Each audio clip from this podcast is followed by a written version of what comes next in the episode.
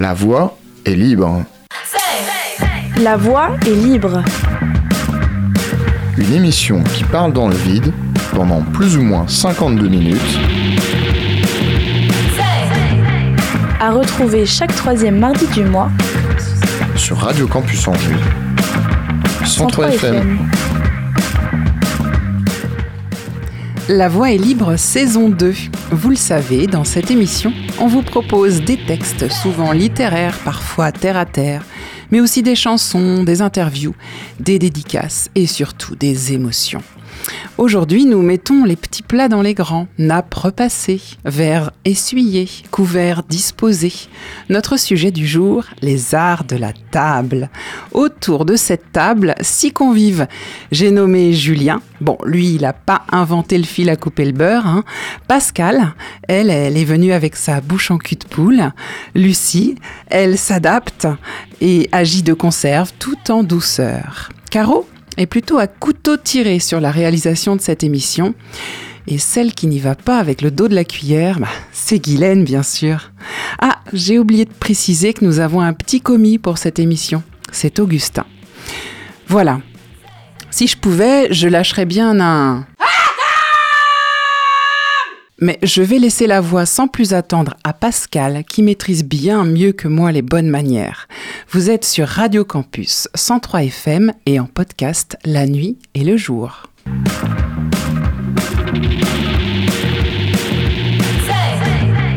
La voix est libre. Quand on me dit les arts de la table, mes papilles s'enflamment, mon estomac gargouille, mais surtout, mon esprit s'évapore illico presto vers le dernier magazine Côte Ouest, Marie-Claire Maison ou Madame Figaro. Bref, ça sent le gros luxe qui coûte bonbon, tout ça, avec pléthore de fourchettes et couverts en argent, de petits doigts levés, de chandeliers bien lustrés, de nappes à neuneux, de serviettes tout entortillées d'amassées, et de vas-y que je te avec des empilements de porcelaine de Limoges on se croirait presque à Versailles. Et forcément, toute cette surenchère un peu mièvre et pompière, elle me fait penser à notre ambassadrice nationale des arts de la table, mais aussi du bon goût soi-disant la française, j'ai nommé Nadine de Rothschild. Alors, euh, quelques mots sur cette Pompadour du XXe et XXIe siècle, âgée de 91 ans. Euh, d'ailleurs, je suis en train de me dire que si j'y avais pensé, j'aurais suggéré à mon copain Antoine, qui nous écoute sûrement d'ailleurs, de la mettre sur la liste de son loto des morts 2024. Bon, au-delà du fait qu'elle a été actrice, modèle de peinture et grande bourgeoise d'affaires, ce qui nous intéresse aujourd'hui, dans notre contexte des arts de la table, bien entendu, c'est sa carrière littéraire et ses savoureux traités d'éducation et guides de savoir-vivre. Et évidemment, pour votre plaisir, je ne résiste pas au fait de vous lire un délicieux petit extrait de celle qui, rappelons-le à nous aussi, a réussi à déclamer que la gratuité, c'est vulgaire. Et ce petit extrait, il est tiré du Bonheur de séduire, l'art de réussir, et il s'adresse à vous, mesdames les grandes adeptes du féminisme. Je vous situe rapidement le contexte, pour le raccrocher à notre thème des arts de la table avant de pouvoir passer à table, n'est-ce pas Il s'agit de ne pas s'asseoir n'importe comment. Euh, vous êtes d'accord? Sinon, c'est tout le repas qui est foutu en l'air. Donc voici quelques conseils avisés de Madame de Rothschild. Écoutez bien et prenez-en de la graine. Être une femme doit redevenir un privilège. Mais être une femme, c'est s'interdire la familiarité, la trivialité, le négligé et toute trace de vulgarité. Et si vous m'en croyez, suivez dès aujourd'hui les conseils que voici. Vous ne devriez pas fumer dans la rue et ne jamais garder une cigarette aux lèvres lorsque vous parlez, saluez, dansez. À table, vous ne fumez pas en mangeant, mais seulement au moment du café. Vous ne vous asseyez pas la première dans un salon, patientez jusqu'à ce que toutes les femmes soient assises. De même, à la table familiale, attendez que vos parents et grands-parents soient assis avant de prendre place. Gardez le dos droit. Ne croisez pas les jambes, votre dos s'emportera mieux. Ne les gardez pas écartés, même si vous êtes en pantalon, mais l'une près de l'autre, les pieds légèrement croisés. Vous vous levez pour prendre le verre ou l'assiette que vous tend une personne plus âgée que vous. Vous aidez la maîtresse de maison qui vous reçoit, ou votre mère, à servir le thé, à préparer la table et à desservir. Mais, chers amis féministes ici présentes sur Radio Campus 103 FM, à vous maintenant d'en prendre le contre-pied. Merci Pascal pour ce hors-d'œuvre absolument délicieux et qui pose le décor. C'est au tour de Julien, qui ne m'en veut pas d'être taquine comme Nadine, de nous livrer le fruit que dis-je l'émulsion de sa rencontre avec Axel Kalb.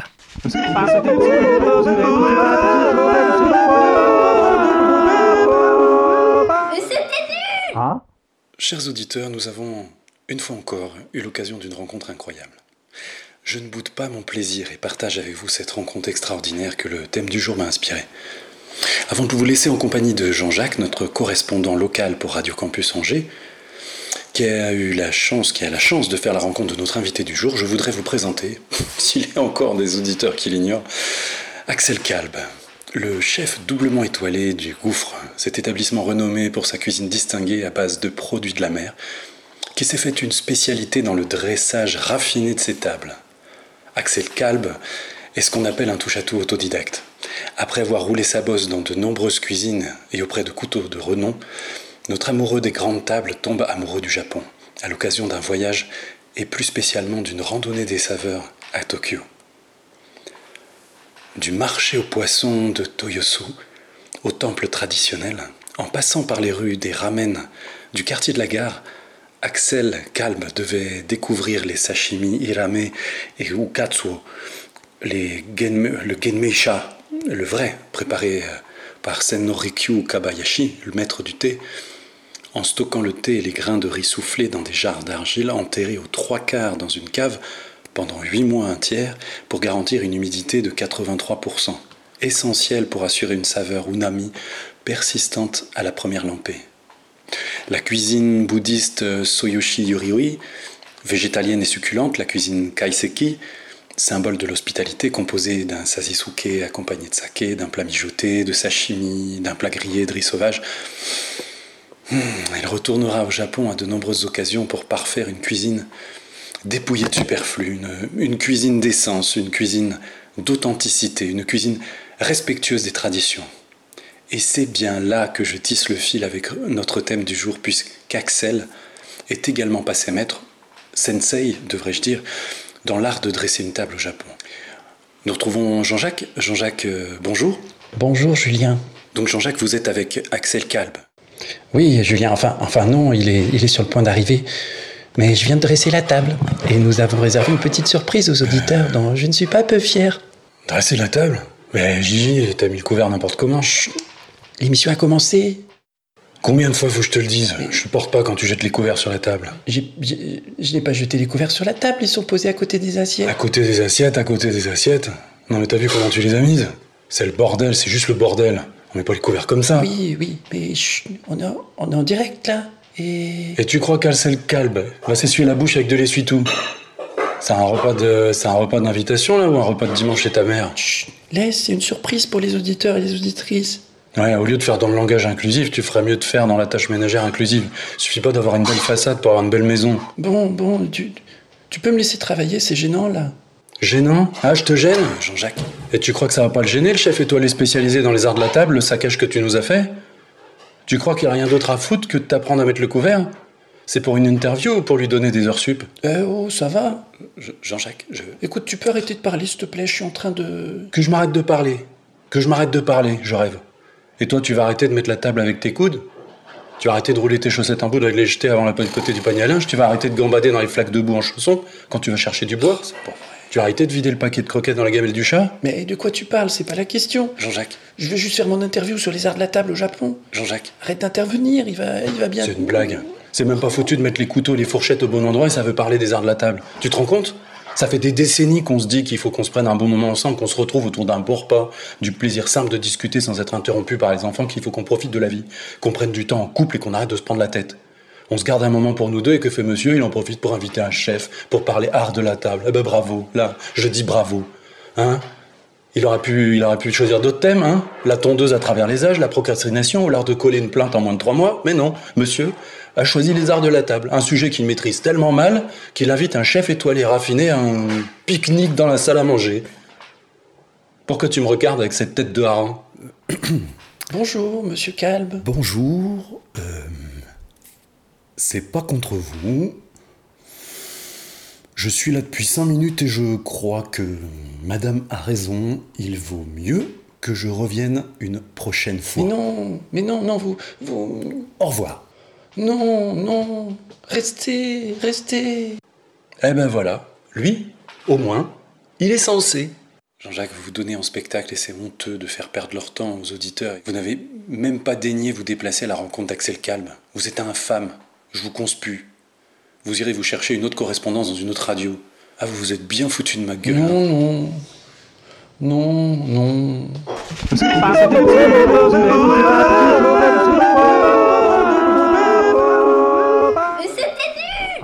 Merci Julien. C'est au tour de Guylaine de nous partager une belle part de la lecture d'une gourmandise, le premier roman de Muriel Barbery, l'auteur de L'élégance du hérisson. En effet, c'est d'un autre spécialiste dont je vais vous parler aujourd'hui. Qui dit art de la table dit art culinaire, dit critique gastronomique. Si la cuisine occupe une place centrale dans son compte-rendu, il évalue généralement un restaurant sur d'autres critères tels que la décoration, la qualité du service ou encore l'accueil reçu. Et qui dit évaluation dit jeu de pouvoir. Ses qualités nécessaires, à savoir son bon palais et l'envie de transmettre sa passion par écrit, ne le mettent pas à l'abri des ressentiments, jalousies et jeux d'influence. Et pour peu qu'il en soit friand. C'est ce type de personnage que Muriel Barbery nous amène à rencontrer dans son premier roman Une gourmandise. Le plus grand critique culinaire du monde, le pape de la gastronomie. Or, celui-ci est à l'article de la mort. Alors que la nouvelle se répand peu à peu, n'affligeant quasiment personne tant l'homme est détestable et redouté, le mourant remonte fébrilement le fil de sa mémoire à la recherche quasi désespérée des moments authentiques les plus fondateurs de sa passion pour le goût, depuis longtemps effacé derrière une existence entièrement consacrée aux décevants artifices du pouvoir, du luxe et de la célébrité. Le livre est bien ficelé, fait de chapitres courts. J'ai adoré détester ce maître que j'aurais aimé encore plus découvrir. L'alternance de chapitres où l'homme nous fait voyager gustativement grâce à ses souvenirs, et d'autres où les proches et moins proches, de la concierge à l'épouse, se livrent sur celui qui se meurt, ponctuent le récit. En voici un extrait. Georges, rue de Provence. La première fois, c'était chez Marquet. Il faut avoir vu cela. Il faut avoir vu au moins une fois dans sa vie ce grand fauve prenant possession de la salle, cette majesté léonine, ce hochement de tête royale pour saluer le maître d'hôtel, en habitué, en hôte de marque, en propriétaire. Il reste debout, presque au milieu de la pièce. Il devise avec Marquet qui vient de sortir de ses cuisines, de sa tanière. Il lui pose la main sur l'épaule tandis qu'il s'achemine vers sa table. Il y a du monde autour d'eux, ils parlent fort, ils sont tous splendides d'arrogance et de grâce mêlées, mais on sent bien qu'ils le guettent en catimini, qu'ils brillent dans son ombre, qu'ils sont suspendus à sa voix. C'est le maître, et entouré des astres de sa cour, il dispose, tandis qu'il jacasse. Il aura fallu que le maître d'hôtel lui glisse à l'oreille. Il y a un de vos jeunes confrères ici aujourd'hui, monsieur. Il se tourna vers moi, me scruta un bref instant où je me sentis radiographié jusqu'en mes plus intimes médiocrités, se détourna. Presque aussitôt, on m'invitait à rejoindre sa table.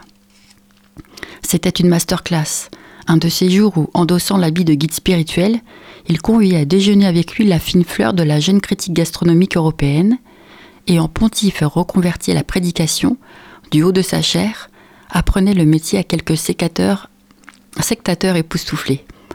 Le pape trônant au milieu de ses cardinaux. Il y avait quelque chose d'une messe en grande pompe dans ce concile gastronomique où il régnait sans partage sur une élite recueillie. La règle était simple.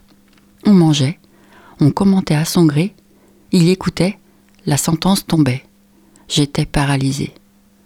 Comme le jeune homme ambitieux mais timide que l'on introduit peu la première fois devant le parrain, comme le provincial à sa première soirée parisienne, comme l'admirateur éperdu qui croise le chemin de la diva, le petit cordonnier qui rencontre le regard de la princesse, le jeune auteur qui pénètre au premier jour dans le temple de l'édition, comme eux j'étais pétrifié. C'était le Christ, et à cette scène-là j'étais Judas, Non certes de vouloir trahir, mais d'être un imposteur, égaré dans l'Olympe, invité par erreur, et dont la fadeur mesquine allait, d'un moment à l'autre, se révéler au grand jour. Je me tus donc tout le repas durant, et il ne, me, il ne me sollicita pas, réservant le fouet ou la caresse de ses décrets au troupeau des habitués. Au dessert, cependant, il m'interpella silencieusement. Je vous laisse deviner la suite. Autrefois, pour faire sa cour, on parlait d'amour. Pour mieux prouver son ardeur, on offrait son cœur. Maintenant, c'est plus pareil. Ça change, ça change. Pour séduire le cher ange, on lui glisse à l'oreille. Ah, Gudule, viens m'embrasser et je te donnerai un frigidaire, un joli scooter, un atomixer et du dalopio, une cuisinière avec un four en verre, des tas de couverts et des pelles à gâteau, une tourniquette pour faire la vinaigrette, un bel aérateur pour bouffer les odeurs. Draps qui chauffent, un pistolet à gaufres, un avion pour deux et nous serons heureux, autrefois s'il arrivait que l'on se querelle. L'air lugubre, on s'en allait en laissant la vaisselle. Maintenant que voulez-vous? La vie est si chère. On dit rentre chez ta mère et on se garde tout. Ah, Gudule, excuse-toi où je reprends tout ça. Mon frigidaire, mon armoire à cuillère, mon évier en fer et mon poêle à mazout, mon cire godasse, mon repas solimace, mon tabouret à glace et mon chasse-filou, la tourniquette, à faire la vinaigrette, le ratatine ordure et le coupe friture. Si la belle se montre encore rebelle, on l'affiche dehors pour confier son sort au frigidaire, à l'efface poussière, à la cuisinière, au lit qui est toujours fait, au chauffe savate, au canon à patates, à les ventres tomates, à l'écorche poulet. Mais très très vite, on reçoit la visite d'une tendre petite qui vous offre son cœur. Alors on cède, car il faut qu'on s'entraide. Et l'on vit comme ça, jusqu'à la prochaine fois. Et l'on vit comme ça, jusqu'à la prochaine fois. Et l'on vit comme ça. Jusqu'à la prochaine fois. C'était la complainte du progrès de Boris Vian. Les fourchettes par dénomination, vous les connaissez toutes? Fourchette à chaudron, fourchette à chocolat, fourchette à cornichon, fourchette à crustacés ou fourchette à fruits de mer, fourchette à homard ou parfois à crabe ou à langouste, fourchette à currywurst, fourchette à découper, fourchette à dessert, fourchette à entremets, fourchette à escargot, fourchette à fondu, fourchette à fromage, fourchette à gâteau, fourchette à gibier, fourchette à gigot, fourchette à huître, fourchette à lard, fourchette à mangue, fourchette à melon, fourchette à noix, fourchette à oignon, fourchette à pickles, fourchette à poisson, fourchette à pommes de terre, fourchette à pot ou fourchette à feu, fourchette à pot-au-feu, fourchette à ragoût, fourchette à rôtir, fourchette à salade, fourchette à sardine, fourchette à saucisson, fourchette de service, fourchette à spaghetti, fourchette de table, fourchette à tremper, fourchette à viande, fourchette à viande froide, spork ou cuillère fourchette. Bravo. Merci, monsieur le proviseur. Ah Guy de Graine. Savez-vous, messieurs, que notre ami Guy de Graine, levez-vous, a le plus beau palmarès de sa classe. Prix de gravure sur les tables, bien entendu. Prix de dessin sur les murs et sur ses cahiers. Car voyez-vous, monsieur Guy de Graine a la passion des plats, découverts. Mon pauvre Guy de Graine, c'était pas comme ça que vous réussirez dans la vie. Guy de Graine, il est aujourd'hui le premier. Furtif et discret, il se glisse entre les herbes hautes, partagé entre l'affût et le repos, entre ces petites bestioles vrombissantes et un rayon de soleil. Sous le robinier qui lance ses premières feuilles à l'assaut du printemps, Il observe avec prudence les aléas prévisibles de son parcours vers l'arbre mort illuminé qui l'invite à réchauffer ses os. Les criaillements chamailleurs de corneilles au loin, quelques stridulations sans mauvais présage. Il se fond dans l'herbe et s'approche lentement. Un goût d'humain sur la langue, mais aucun signe dans les parages. Il s'arrête comme un nuage pose son ombre sur ses écailles. Des myriades de bourdons, d'osmies et de papillons juteux frétillent dans la chasse au nectar et pollen du cerisier et des arbustes alentours. Le nuage passe et il repart. Tout près de son but, il entame l'ascension de l'arbre mort. Ses griffes trouvent des prises et il se hisse en douceur. Il arrive à une sorte de plateforme relativement plane et surtout parfaite pour s'étendre et se reposer. Il y a même un petit creux pour s'abriter au besoin. Le soleil a trouvé son plus grand fan, qui écarte ses pattes et étend de tout son long son corps gris vert. Quelques minutes s'écoulent. Un bruit étrange le sort de sa torpeur. Sans crier gare, il est enserré dans un étau et secoué en tous sens. Il suffoque, il panique. On le lâche et il chute à grand bruit sur un sol sableux. De l'humain, il a été attrapé par de l'humain. Terrorisé, il cherche à fuir et se cogne.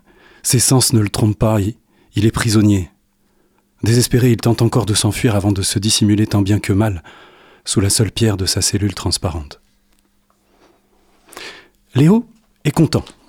Il a trouvé un lézard énorme et il a réussi à le mettre tout seul dans son vivarium. Il court vers sa maman. Il s'arrête et réfléchit un instant avant de courir de plus belle vers sa génitrice. Il lui court autour, sautille avec enthousiasme. Maman, maman, j'ai trouvé un gros lézard tout vert. Il est énorme, énorme. Il tire sa mère jusqu'à sa victime qui constate euh, sa mère. Euh, comment vas-tu l'appeler? Euh, C'est pas. Tu l'as trouvé où? Le petit Léo a les yeux qui s'allument. Je vais l'appeler le lézard de la table. Lézard de la table. Merci Julien pour ce fantastique jeu de mots. On n'est jamais aussi bien déçu que par ses amis. Vous êtes sur Radio Campus 103 FM et c'est au tour de Lucie de mettre le couvert. Et là, je fais une parenthèse hein, pour vous recommander d'aller écouter notre dernière émission sur les animaux de la savane et le quiz drôlissime de cris d'animaux de Lucie. Elle revient. Non avec les cris des torchons et les nuances des vers en cristal, mais bien avec son péché mignon, le cinéma. Merci Anne. Les repas au cinéma sont légion. Chacun nous fait goûter aux arts délicats de la table. Je vous propose d'en reconnaître quelques-uns et à travers eux, de nous faire un petit tour d'horizon des fantaisies, hélas pas toujours drôles, de notre culture. Tout d'abord, un repas comme élément de la distinction. S'il te plaît Pas beaucoup. C'est du phosphore. Pourquoi? Si tu bois froid juste après le potage chaud, ça va faire sauter l'émail de tes dents, Emmanuel. Ah, d'accord. Oh, comme c'est joliment présenté. Maurice, il a mis un plat du dimanche. Et c'est pas dimanche. Moi, je trouve que c'est plus beau qu'un plat en argent. Alors La vie est un long fleuve tranquille, Étienne Châtillaise. Oh, bien Tout à fait. Bravo Pascal. On continue avec un pur moment de représentation.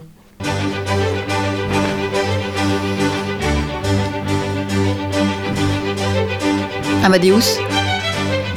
Non. Premier service pour Monseigneur le Dauphin. Euh, euh, Ridicule Euh, Le masque de fer, avoir Non. Marie-Antoinette. C'est euh, Marie-Antoinette, Ah, tout à fait, de. Sofia Coppola. Alors moi, je me disais, comme on en a parlé la dernière fois, j'ai pas osé. Bon, bref. Oui, ça parle bien de l'ennui, ça encore. hein. Cet extrait est particulièrement euh, criant.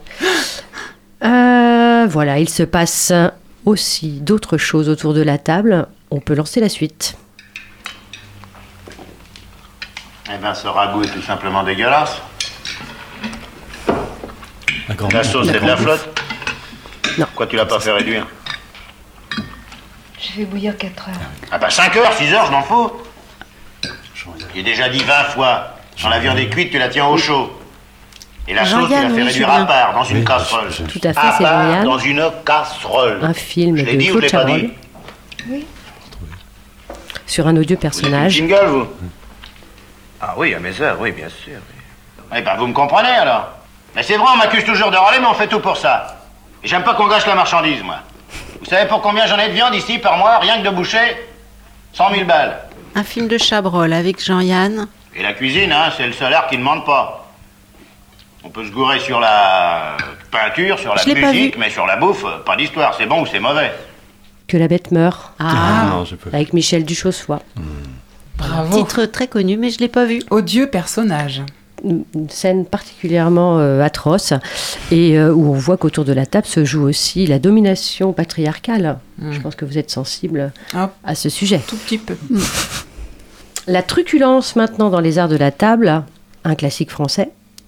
Franck, ami fameux que seule la jalousie m'autorise à chambrer, était après le bourgeois un cuisinier gentilhomme. Pas facile. Il ne refusait rien, chaque lui offrait le plus beau des ustensiles, le langage. Ici on braise, on blanchit, on blondit, on écuve, on écume, on affriande, on écorche, on décoine, on escalopine, on ne presse pas un citron, on l'exprime. Non, mais pas la toque, ça fait quoi? Un réalisateur qui a beaucoup tourné avec, euh, avec Jean Rochefort, des films de copains. T'as un autre, un autre indice? Il est le. Je ne sais pas si vous connaissez le film. N'est pas très connu. Il s'appelle Le bal des casse-pieds. C'est un film d'Yves Robert qui a fait un éléphant. Ça trompe énormément. Et nous irons tous au paradis, entre autres. Oui, tout à fait, mais j'aurais n'aurais pas reconnu le bal des casse-pieds. Victor Lanoux. Oui, tout à fait. Ça nous donne plein de- d'idées de films à, à revoir. C'est pas mal. Euh, et enfin, pour finir, art de la table et mauvais goût. Ça marche bien et ça fait rigoler. Merci, Gaston. I'm finished. Oh, pardon, Gaston? A thousand pardons, monsieur. Uh, now, this afternoon, we have monsieur's favorite, the Ah jugged hare. The hare évidemment. is very high, and the sauce is very Euh, rich. l'aile ou la cuisse? With truffles, anchovies, Grand. Marnier, bacon, and the cream. Thank you, Gaston. still more. Allow me J'étais aussi parti sur un. a new bucket for monsieur. Non, c'est- euh, ce sont plusieurs euh, artistes, dont euh, Andy Terry. Gilliam, Michael Ah, c'est Palin. Monty Python et Oui, tout oui. ça Mais Et c'est c'est- c'est, euh, le, le sens de la vie Le sens Ah, de la vie, bravo, à bravo. Julien. Bravo, bravo, bravo. Voilà, c'est fini pour le quiz. Merci, Merci, Lucie.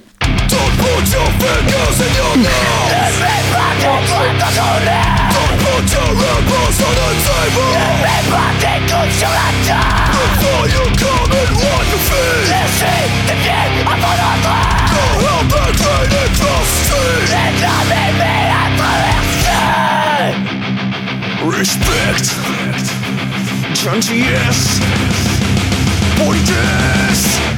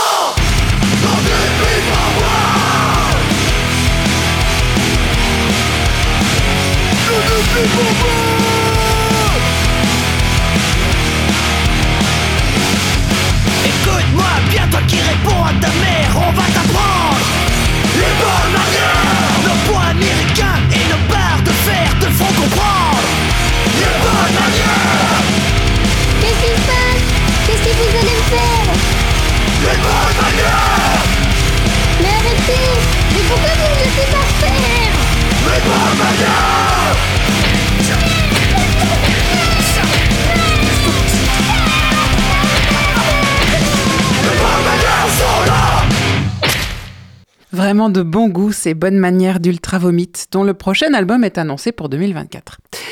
Maintenant, Guylaine, j'avais envie de te demander, euh, les arts de la table, est-ce qu'ils sont sexistes? C'est à cette question, Anne, que Paola Bjoringer, excusez-moi pour la prononciation, mais je ne maîtrise pas très bien le suédois, fondatrice de la méthode de plateforme Mishifs, qui donne la parole à des artistes femmes et non binaires, a tenté de répondre. Elle explique qu'elle a toujours été fascinée par les codes du repas, pourquoi la nappe blanche, pourquoi place-t-on le couteau à gauche, etc. Et qu'elle rêve de faire quelque chose avec l'art de la table. Lire les mots de Virginia Woolf va, bouleverser Paola. Je cite Virginia Woolf. L'ange du foyer était excessivement sympathique, positivement charmante et parfaitement altruiste. Cela va sans dire, l'ange du foyer était la pureté incarnée. Je me jetais sur elle, la prise à la gorge et de toutes mes forces m'efforçais de la tuer. C'était elle ou moi. Aussi, sitôt que je voyais l'ombre de ses ailes ou l'éclat de son nimbe couvrir ma page, je prenais l'encrier et le lui jetais à la tête. Elle avait la vie dure, cette créature imaginaire.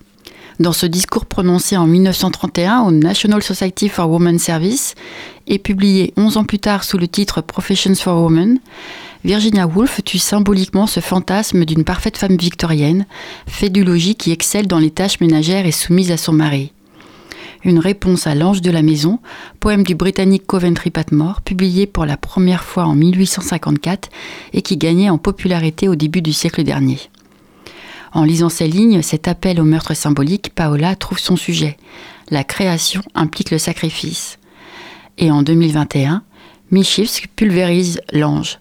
Six artistes et designers, neuses, sont invités à contribuer à la collection Fine Dying, détournement à l'idée de Fine Dining, l'art raffiné de la table.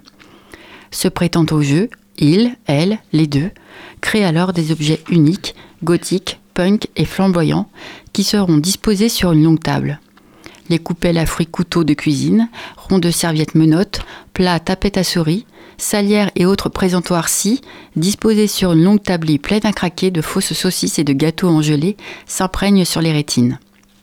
L'atmosphère chic et extravagante qui en émane d'abord est bientôt démentie par les couteaux aiguisés, le sang, la violence qui rôde. Cette collection évolutive, d'abord montrée à Stockholm puis à Milan, débarquera en France en 2023. Voyagera, laissera une trace, et m'amène à regarder à quoi ressemble l'ange de mon foyer, ce que je souhaiterais faire ou défaire, et me donne aussi envie de vous questionner, de vous laisser regarder où vous en êtes avec cet ange si particulier. Les arts de la table. Je veux tout péter. Gilly Gilly. Fuck you. Je me casse. Toi, Poufias. Je suis moite. Ce sont les rébus ou les décorations irrévérencieuses de Françoise Bazantet, peintre sur céramique, qu'elle réalise à la main et sur de la vaisselle chinée ou pas, dit-elle. Lucie a été à la rencontre de l'artiste angevine qui a pour projet de contaminer les arts de la table. Alors là, je suis en train de dessiner des poils sur une cafetière de porcelaine de Limoges, qui est donc blanche avec euh, la poignée, les filets or, le bec en or aussi. Et, euh, les poils que je fais, ça m'a demandé beaucoup de, beaucoup de travail préparatoire, c'est pas facile. Euh, là, ce sont des poils, j'ai pris des modèles sur des poils de torse. Françoise Bazantet, je suis peintre sur céramique depuis 1997. J'ai dû commencer là. C'est tout con, mais c'est un poil mal placé et, et, et ça rate. Donc en fait, ça demande quand même un peu de concentration. Et j'avais fait un autre récipient là qui est fait, que j'ai cuit, qui, est, euh, qui fait partie de la même série, la porcelaine de Limoges. Donc ça, ça, va s'appeler euh, du velu. Il y a un titre à chaque fois. À chaque fois, je fais une pièce comme ça. Et euh, j'ai fait cuire. Et là, là, ça ressemble vraiment à une, à une toison de, de torse. Il y en a, y en a partout là sur le face, sur les deux faces. Et j'en ai même mis, regarde, dans le bec verseur. Ce qui est parfaitement dégueulasse. Je chine de, de la vaisselle avec une grande préférence pour la porcelaine, mais ça peut être de la faïence. Il faut que l'objet soit beau. Et euh, je trouve un motif dessus, que je peins dessus, et que ça recuit à 800 degrés. Euh, et l'objet redevient utilitaire. Ouais, contamination des arts de la table. Et je trouve, euh, ouais, j'aime bien, euh, j'aime toujours bien cette phrase. J'ai trouvé il y a Mhm. longtemps. Elle est bien. Je trouve qu'elle est, je trouve qu'elle est bien. Et puis, euh, ouais, c'est peut-être euh, euh, contamination, c'est peut-être euh, la vaisselle, c'est tout le monde en a, tout le monde s'en sert. C'est peut-être un, un bon moyen d'a- d'aller chez tout le monde en fait, de toucher, de toucher tout le monde. Prendre un petit peu de couleur avec ma plume, je teste si ça sort bien. Ça sort bien, et on y va pour le poil. Pout.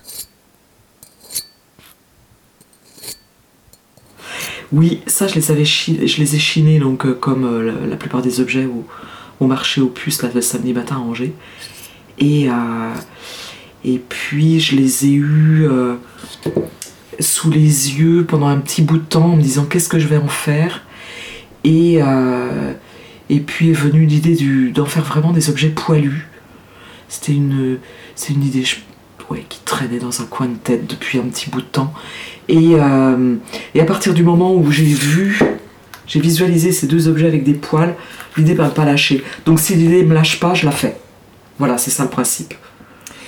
J'étais d'abord euh, décoratrice sur euh, carrelage. Et il y avait que ça qui m'intéressait. La vaisselle, c'était ringard et c'était les, dames qui, faisaient de la décoration sur, sur porcelaine. Là, je trouvais ça nul. Jusqu'au jour où euh, j'ai fait un cadeau de pendaison de crémaillère pour euh, des copains. Et j'ai j'ai j'ai fait un un herpès labial sur euh, une tasse. Là, ton cahier? Ah ouais Tu me Bah oui, carrément. C'est rigolo. Donc tu vois, là, on a. Tiens, je te parlais de la rotule de tout à l'heure, la voilà. Oui, j'ai- euh, les couteaux, les flingues, tous les trucs qui, rentrent dans la peau en fait, qui tuent ou qui soignent. Tu vois, pareil que le petit fuck là qui a été utilisé plein de fois. Voilà.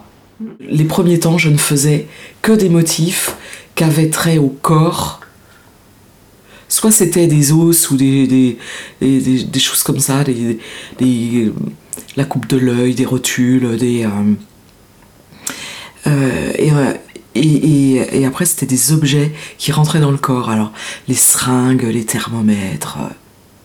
Après, évidemment, découlent les maladies, les maladies de peau, les cancers, tout ce qui euh, peut rappeler euh, la mort et la destruction, la finitude, ça j'aime bien. Et, euh, je parle beaucoup de ce qui me fait peur quand même. Est-ce que tu as quelque chose contre les arts de la table? Est-ce que tu as un problème avec Nadine de Rothschild? Qui euh, dit qu'il faut une bouteille de champagne pour six personnes et des bougies grèges. voilà, c'est le secret d'un dîner réussi.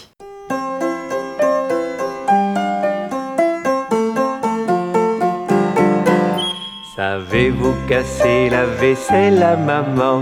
Voilà, voilà comment on s'y prend. La toute première fois, on hésite un peu. Quand on a pris le coup, c'est marrant comme tout. On pose une assiette sur une autre assiette, puis de plus en plus, jusqu'à ce qu'il n'y en ait plus. La pile sur la tête, on enlève la main, puis on lève un pied en chantant ce refrain. Vaisselle cassée, c'est la fessée. Vaisselle foutue, pan pan cucu. Vaisselle cassée, c'est la fessée. Vaisselle foutue, pan pan cucu. Savez-vous casser la vaisselle à maman? Voilà, voilà comment on s'y prend. Sur le plan musical, sachez mes petits qu'avec du cristal c'est bien plus joli. Vous posez un verre sur un autre verre, puis de plus en plus, jusqu'à ce qu'il n'y en ait plus. La pile sur la tête, on enlève la main, puis on lève un pied en chantant ce refrain. Cristal brisé, c'est la fessée. Cristal foutu, papa cucu. Cristal brisé, c'est la fessée. Cristal foutu, papa cucu. Savez-vous casser la vaisselle à maman? Voilà, voilà comment on s'y prend. Pour la deuxième fois, papa s'est fâché. C'est vrai que la vaisselle, c'est pas bon marché. Prenez dans l'armoire un bocal de poire, puis un vase de chien. S'il ne reste plus rien, la pile sur la tête, écartez vos mains. Puis levez une gambette en chantant ce refrain. Vaisselle cassée, c'est la fessée. Vaisselle foutue, pampan cucu. Vaisselle cassée, c'est la fessée. Vaisselle foutue, pampan cucu. Vaisselle cassée, c'est la fessée. Vaisselle foutue, pampan cucu. Vaisselle cassée.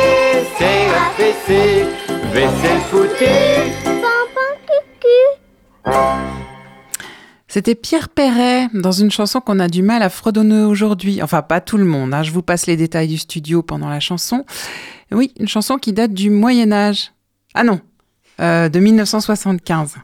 À l'époque, la vaisselle était à maman et on pouvait donner la fessée à ses enfants.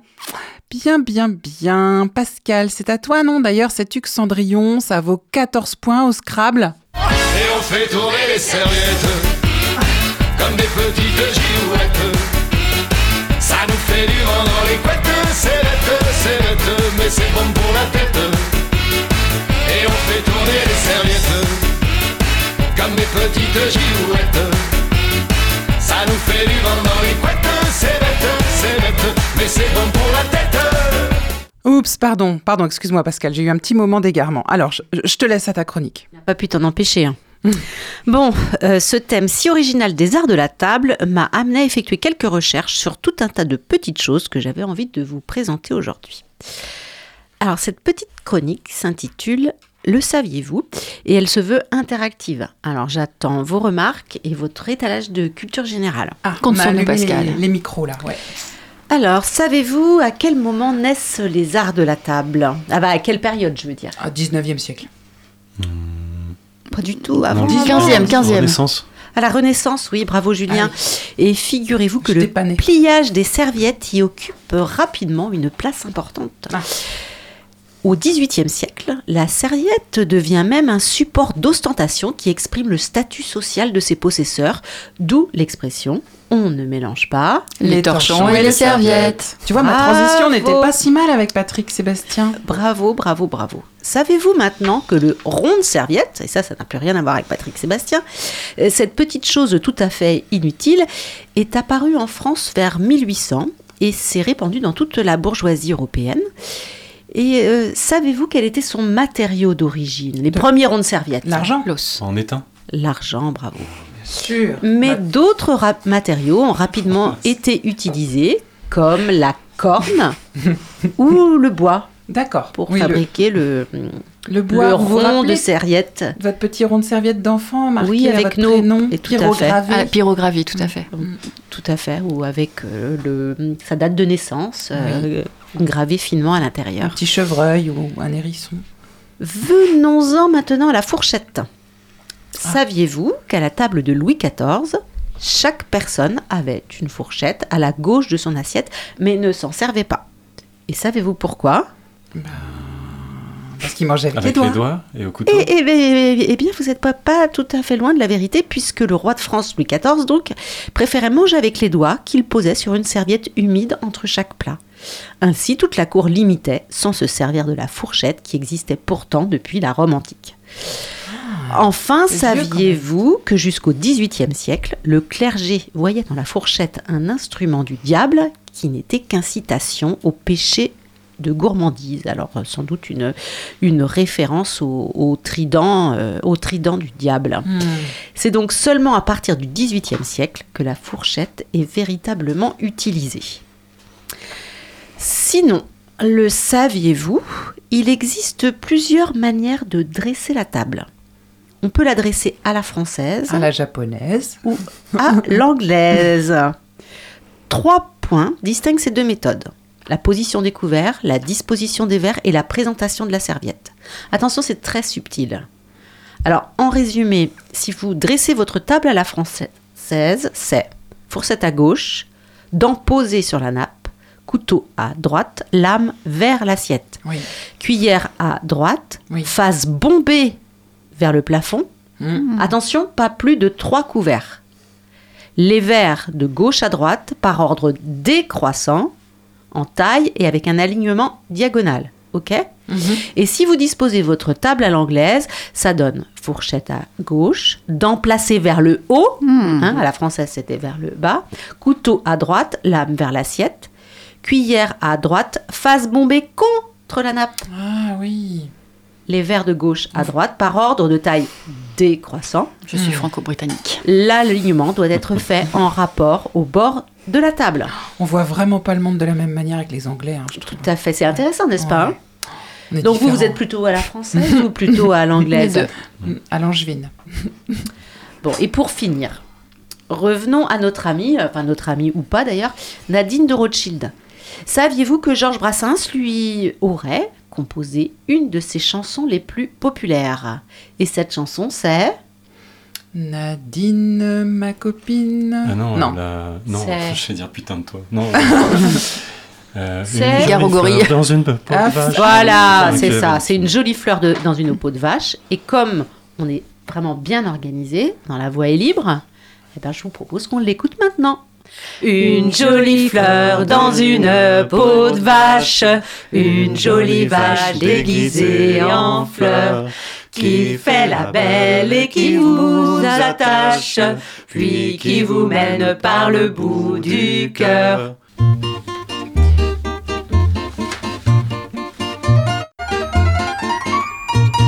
Qui c'est qui fait la vaisselle? Faut pas que ça se perde. Qui c'est qui doit rester belle? Les mains dans la merde. Mais tout change, mais tout change. Et voici Jules qui lange les fesses de l'héritier. Il balaye, il balaye. Et bientôt, quelle merveille Il astique le plancher. Ça fait rien, on change rien. Qui c'est qui fait la vaisselle? Faut pas que ça se perde. C'est qui doit rester belle Les mains dans la merde. Mais tout bouge, mais tout bouge. Et voici que les yeux rouges, il fait cuire le rôti. Il cuisine, il cuisine. Quelle splendeur assassine. Fait la plongée, il essuie. Ça fait rien, on change rien. Qui c'est qui fait la vaisselle? Faut pas que ça se perde. Qui c'est qui doit rester belle? Les mains dans la merde. Mais tout marche, mais ça marche. Et voici qu'il ne se cache quand il reste à la maison. C'est Germaine qui ramène tout l'argent de la semaine. Ce n'est pas contre raison. Ça fait rien, on change rien. Qui c'est qui fait la vaisselle? Faut pas que ça se perde. Qui c'est qui doit rester belle Les mains dans la merde. Mais il l'aime, mais il s'aime. Et ce n'est pas un problème de savoir qui va porter la culotte ou bien les bottes. Et le seul drapeau qui flotte, c'est une tête d'oreiller. Fait rien, on change rien. Qui c'est qui fait la vaisselle? Faut pas que ça se perde. Qui c'est qui doit rester belle? Les mains dans la merde. Mais voici que sonne l'heure de traîner l'enfant qui pleure vers l'école au banc de bois. L'enfant de Germaine et Jules, sans y penser, articule dans les livres d'autrefois. Ça fait rien, on change rien. Qui c'est qui fait la vaisselle? Faut pas que ça se perde. Qui c'est qui doit rester belle? Les mains dans la merde. Tout recule, tout recule. Et plus tard, le petit Jules aura des enfants aussi. Qui derrière leur cartable dans l'école imperturbable épelleront ses niaiseries. Ça fait rien, on change rien. Qui c'est qui fait la vaisselle? Faut pas que ça se perde. Qui c'est qui doit rester belle? Les mains dans la merde. Qui c'est qui fait la vaisselle? Faut pas que ça se perde. Oh ben non.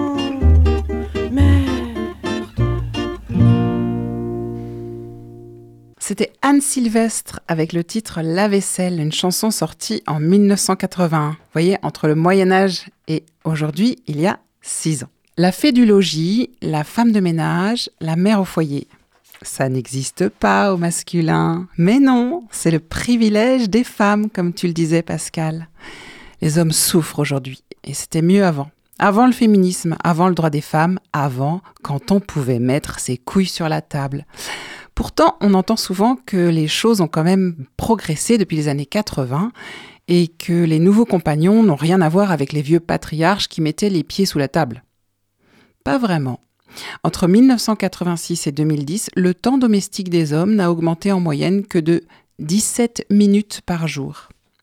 Effectuer des tâches ménagères est une façon de prouver son amour à sa famille, son amour à l'autre en faisant de bons petits plats, en tenant bien sa maison. À l'inverse, parce qu'elles sont depuis si longtemps attachées au féminin, certaines tâches sont perçues comme dévirilisantes. Laver les toilettes par exemple. En revanche, percer des trous dans les murs pour fixer des étagères, bricoler dans la maison, s'occuper de la voiture, tondre la pelouse est perçu comme virilisant. Accomplir des tâches ménagères, c'est donc aussi accomplir des performances de genre qui apportent leur lot de plaisir et de satisfaction. Parce que bien se conformer à son genre, c'est infiniment sécurisant. Voilà ce qui peut expliquer que nos habitudes soient si difficiles à changer. Alors que faire? On entend bien que aucun homme on pense, ne se dit Mais comment je vais faire en sorte d'exploiter ma femme? Ce n'est pas par méchanceté hostile ou volonté de nuire. Il existe bien une autre solution, le recours à un tiers. Tiens, une femme de ménage. Oui, c'est ça. Et les relations avec la femme de ménage, qui est d'ailleurs une femme généralement migrante ou racisée, ce sont aussi les femmes qui les gèrent. Tout ce qui relève du domestique est toujours pris en charge par les femmes. On ne fait que déplacer le problème. Et enfin, il serait incomplet d'évoquer l'exploitation du travail domestique sans mentionner que les femmes elles-mêmes répugnent souvent à abandonner un domaine où elles se sentent compétentes. Abolir l'exploitation domestique paraît extraordinairement difficile.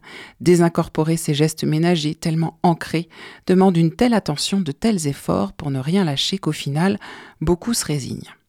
Titiou Lecoq le suggérait.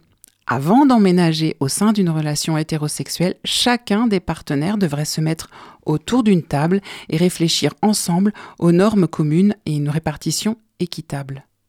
Une table. Tout un art. Et ça n'a peut-être rien à voir, quoique je me permets de vous lire deux petits extraits du texte de Pierre Michon intitulé Tablé, paru chez Lerne en 2017. Avant ça, je rends quand même hommage au formidable podcast de Victoire Toyon, Les couilles sur la table, qui m'a beaucoup inspiré. Qu'est-ce qu'une table? C'est un opérateur spatial et un médiateur social merveilleux, une césure entre les corps, qui espace les corps les uns des autres et les distribue, qui fait des corps des antagonistes pacifiés. La table semble prendre de la place aux hommes, mais non, en réalité, elle en donne. Que serions-nous sans les tables pour nous séparer. Car une table sépare, comme on dit, il faut les séparer, de deux allumés qui commencent à s'agripper. Et elle rapproche pourtant. De la manière dont les gens se placent côte à côte, il est facile de déduire leurs différences d'autorité. Moi je dis que ça n'est pas si facile dans un café à une table d'hôte où chacun s'est assis au hasard des places disponibles. Et ce n'est pas seulement d'autorité qu'il s'agit, mais de fonction plus discrète, même si en fin de compte on en revient toujours à l'autorité, à la place vide du roi que chacun veut, figurément, métaphoriquement, occuper avec ses bras, avec sa canne, avec sa pipe, avec ses regards, avec ses défroques, avec ses pensées. Il faut jouer de tout cela à la table démocratique, c'est-à-dire éclater, non pas pour régner, ce n'est plus possible, mais pour exister seulement à ses propres yeux. Ne pas tout à fait déchoir, faire comme si les limites spatiales de son propre corps, dont seul le corps de l'autre décide, on les avait choisis en toute liberté, en toute royauté. Donc, une table démocratique où chacun est roi. Chacun de ces corps règne, mais ils ne le font pas tous de la même façon. Les arts de la table. Chers fidèles auditeurs, vous vous êtes peut-être demandé en voyant le thème de l'émission, mais comment vont-ils faire pour nous parler des arts de la table pendant 52 minutes? Paris réussi. Les arts, même ceux à quatre pattes, ont été abordés sous toutes les coutures. Même si le principe de la minute longue est de parler des coulisses, j'avais envie de vous dire ce que m'évoquent les arts de la table. D'abord, les nappes empesées et d'un blanc immaculé. Petit clin d'œil, Lucie, les nappes auront fait quelques apparitions dans La Voix est libre. Les arts de la table, c'est aussi la bienséance. Tenez, je vous glisse un petit truc au passage. Quand il y a plus de huit convives, on peut commencer à manger avant que tout le monde ne soit servi. C'est bon à savoir, non? Mais revenons à la préparation de l'émission, qui s'est fait autour d'une table bien garnie. On n'avait pas mis les petits plats dans les grands. Pour autant, personne n'est allé jusqu'à bouffer dans la louche. Heureusement. La voix est libre. Mais on sait se tenir. La voix est libre. La voix est libre. Un thème, des textes. Des textes, un thème. Parfois littéraire. Souvent terre à terre. Sur Radio Campus Angers, 103 FM.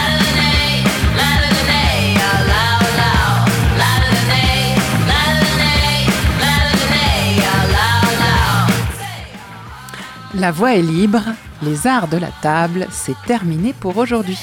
Nous espérons que vous vous êtes régalés pour ce dîner en notre compagnie.